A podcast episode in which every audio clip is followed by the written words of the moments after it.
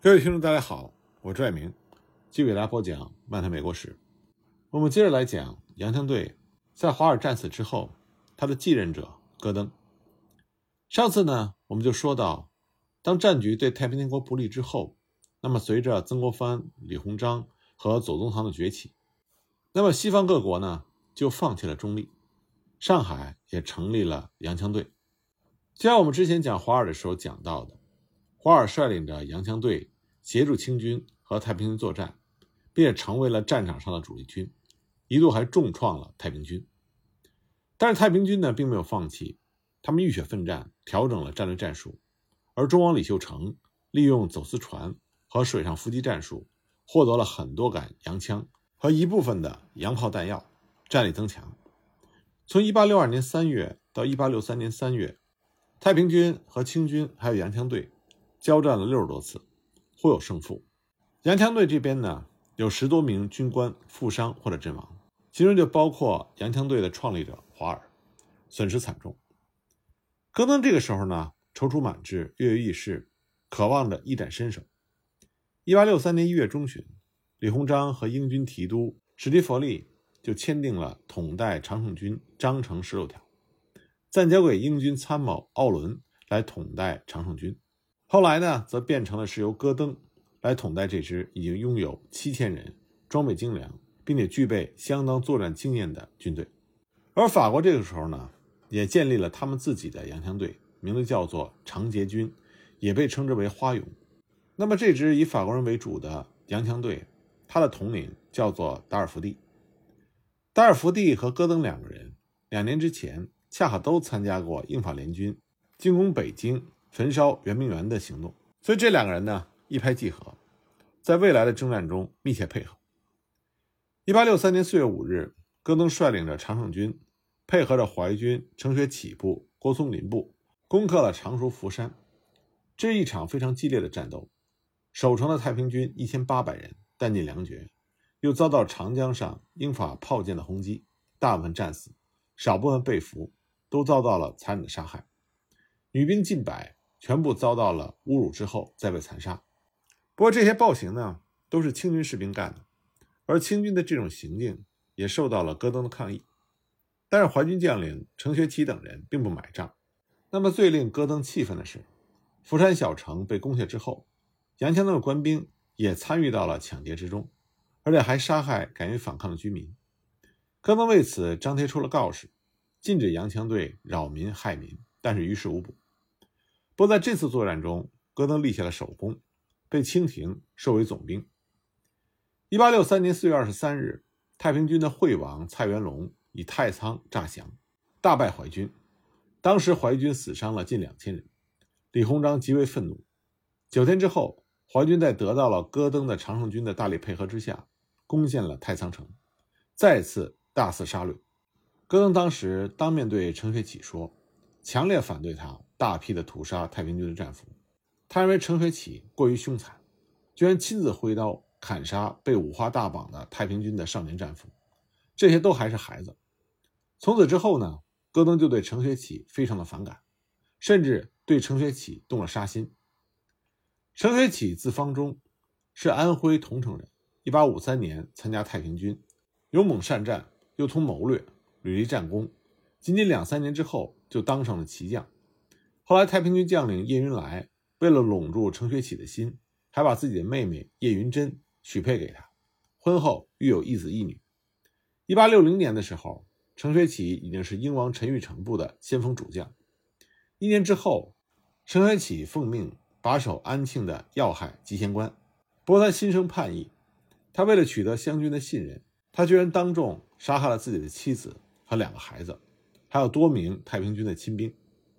他的背叛直接导致了重镇安庆的失陷，由此可见，程学启是一个冷酷无情、毫无人性的人。这是为什么戈登对程学启深恶痛绝。五月七日，戈登率领常胜军进攻昆山不下，撤回松江。为了扭转形象，争取民心，戈登和他的副将李恒松再出告示，严禁常胜军进行抢掠。而在这之后，戈登还动了真格的，亲自处决了擅入民家抢劫。并且强奸民妇的两名下级军官。一时之间，常胜军全军肃然。六月初，戈登率领常胜军会同程学启、郭松林等淮军攻下昆山，取得了一次重大胜利。但常胜军呢和程学启部的淮军为了争功，几乎发生了火并。当时常胜军将近四千人，因为和淮军的矛盾，很多官兵不愿意去昆山，再给淮军充当帮手。至少有两千两百多人公然抗命，逃回了松江。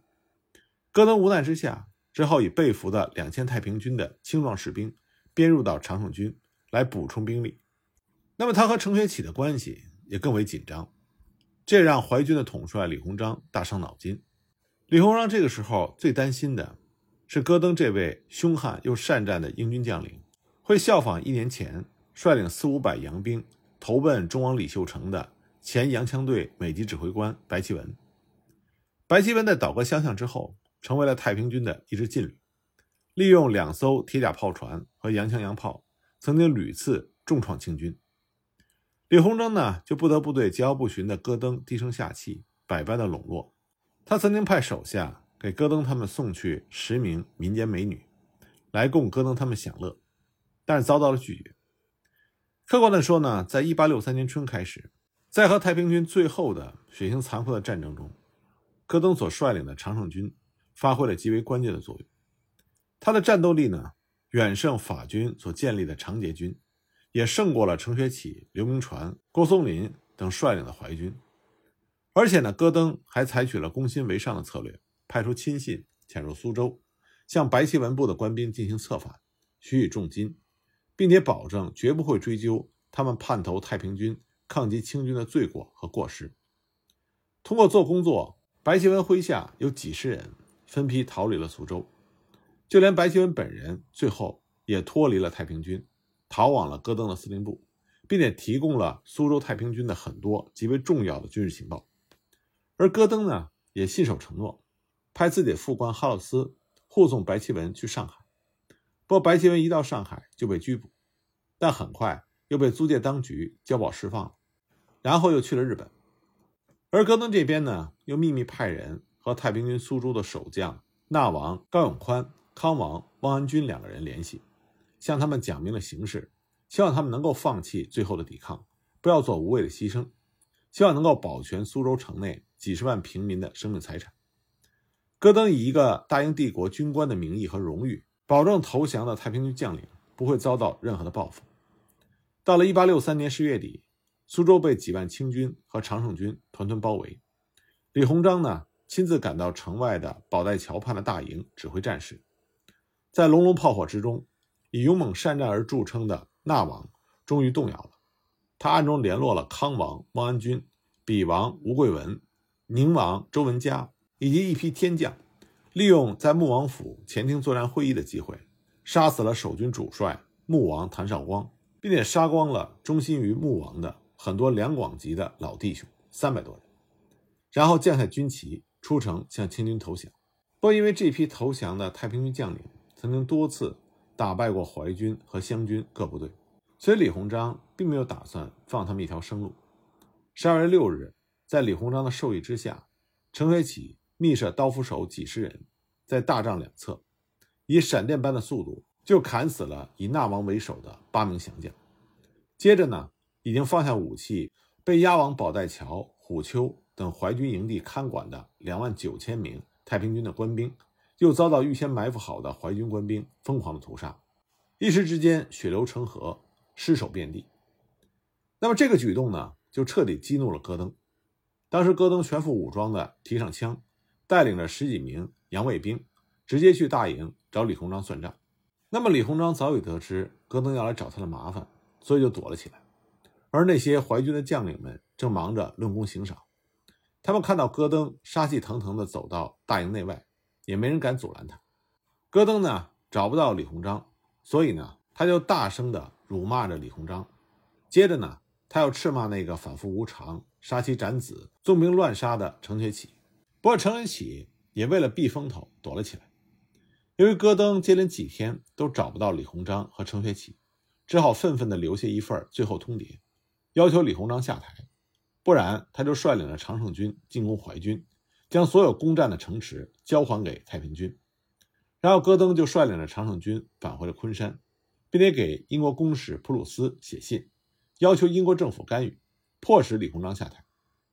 英军的提督博朗也从上海赶到了昆山，好言的安抚戈登，商定常胜军由戈登节制，不再受李鸿章和清政府的调遣，借此呢，从中方就夺回了对常胜军的控制权。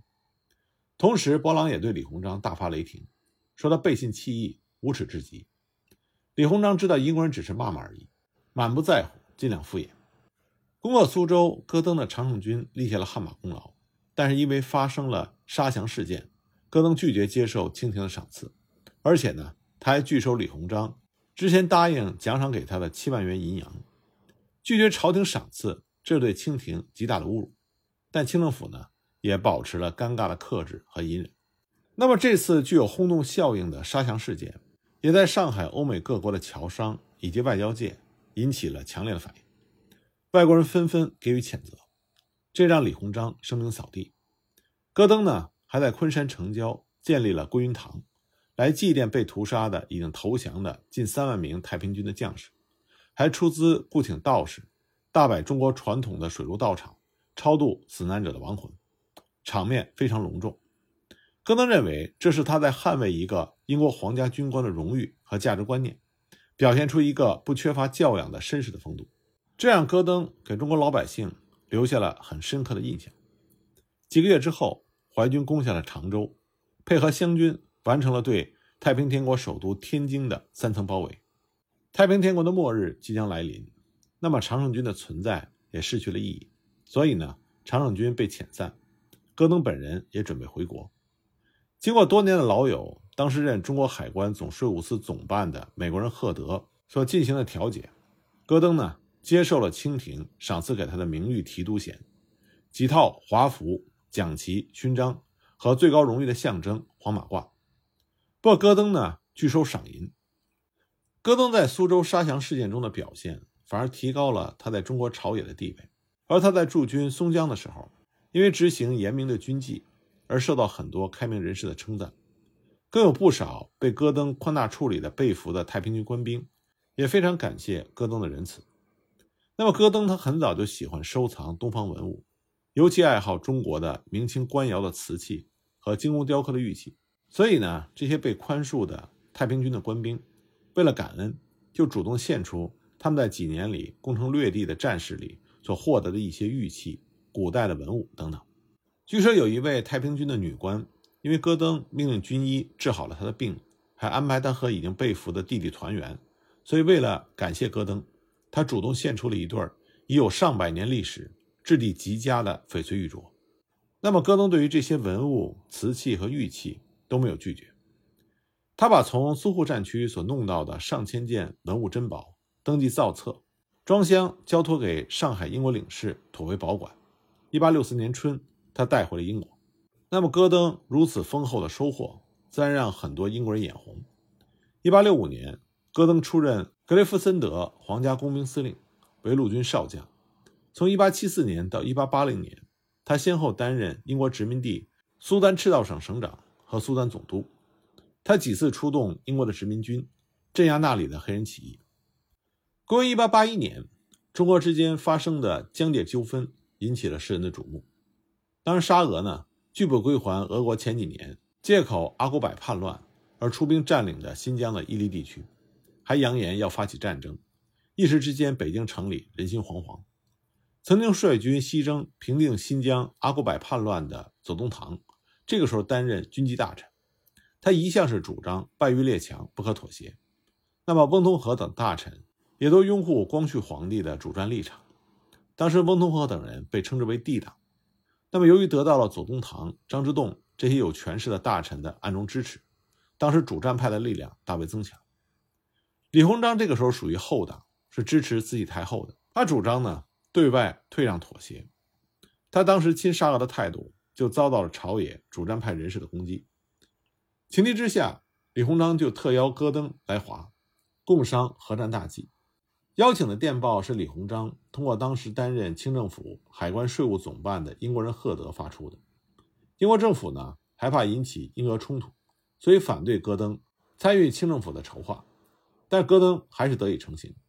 他到北京之后，受到了醇亲王和李鸿章等人的接见，带如上宾。戈登坚决表示，来中国就是为了帮助清廷解决困难，不能担任任何的官职。他就向众大臣力陈清廷的腐败、武威不休、国力太弱。他认为清军如果开战，绝非是俄军的对手。他劝清廷多做让步，来维护大局。当醇亲王请教戈登，如果和谈破裂，那么清廷该怎么办的时候，戈登表示：首先放弃北京，迁都西安；二长期抗战，至少准备和俄军打十年；三满人应该放弃政权。如果这三条清廷考虑实行的话，他愿意为清廷效力。醇亲王听到戈登的话之后，甚为吃惊，默然无语。据说慈禧太后听到戈登所建议的第三条之后，怒气冲天，但也无可奈何。不久呢，伊犁的边疆争端在曾纪泽等大员的努力下，通过谈判得以解决。中国之间的战争并没有打起来。戈登回到英国之后，在1882年又出任开普殖民地的总司令，指挥多次殖民战争，为大英帝国也立下了功劳。一八八四年，戈登晋升为中将，又成为贵族院的爵士。之后，他再次去苏丹担任总督。不过，这时候苏丹爆发了大规模的马赫迪起义，戈登最后在克什木古城死在了起义军的长矛之下，终年五十二岁。